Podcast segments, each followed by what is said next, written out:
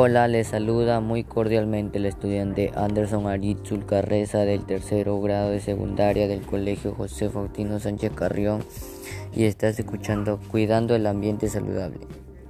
En esta oportunidad tendremos acerca de la contaminación del aire, en donde conocerás las principales causas que contaminan el ambiente y las consecuencias de este gran problema que nos involucra a todos y afecta al mundo.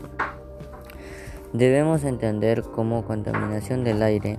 Hay una mezcla de partículas sólidas y gases en el aire que contaminan a los seres vivos, personas, animales y plantas.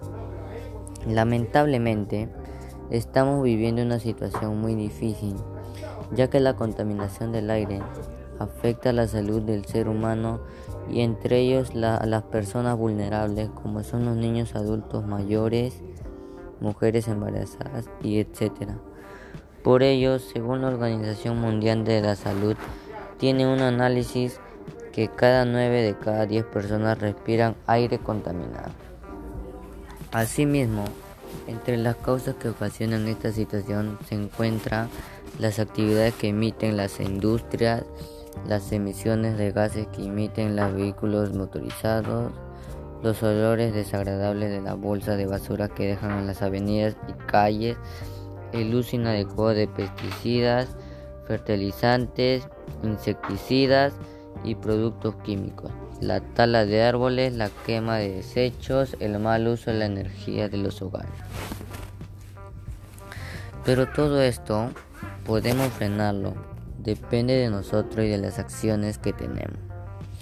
Contrarrestar los efectos de la contaminación ambiental en la salud a partir de prácticas cotidianas de actividades físicas, ya que de esa manera podemos contribuir con el cuidado del ambiente al realizar actividad al aire libre como ejercicio físico, paseo al parque, manejar bicicleta, jugar etc.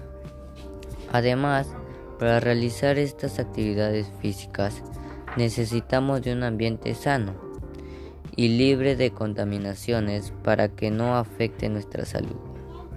Asumir la autoestima como valor personal para brindar alternativas de solución a problemas diversos para asimilar los efectos negativos que tienen dichos problemas en el ambiente, por lo que debemos tener una autoestima positiva la, al aceptarnos tal y como somos para poder estar bien emocionalmente, para así ayudar a reducir la contaminación ambiental que aqueja a todos los seres humanos, crear un cronograma de actividades que nos ayuden a, a superar enfermedades relacionadas con el estrés o la obesidad para así poder disminuir estas enfermedades por ello debemos realizar actividades productivas y beneficiosas para el medio ambiente, como por ejemplo realizar un biohuerto o jardín en nuestros hogares, disminuir la cantidad de residuos sólidos que producimos en casa, para así evitar reducir la contaminación que perjudica a los seres vivos del ambiente.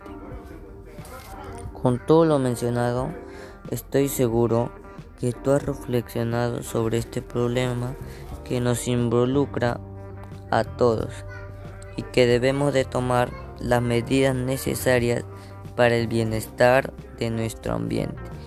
Finalmente, te invito a que sigas las redes sociales. Gracias por permitirme llegar a ti y nos encontraremos en una próxima edición del programa. Bendiciones para todos.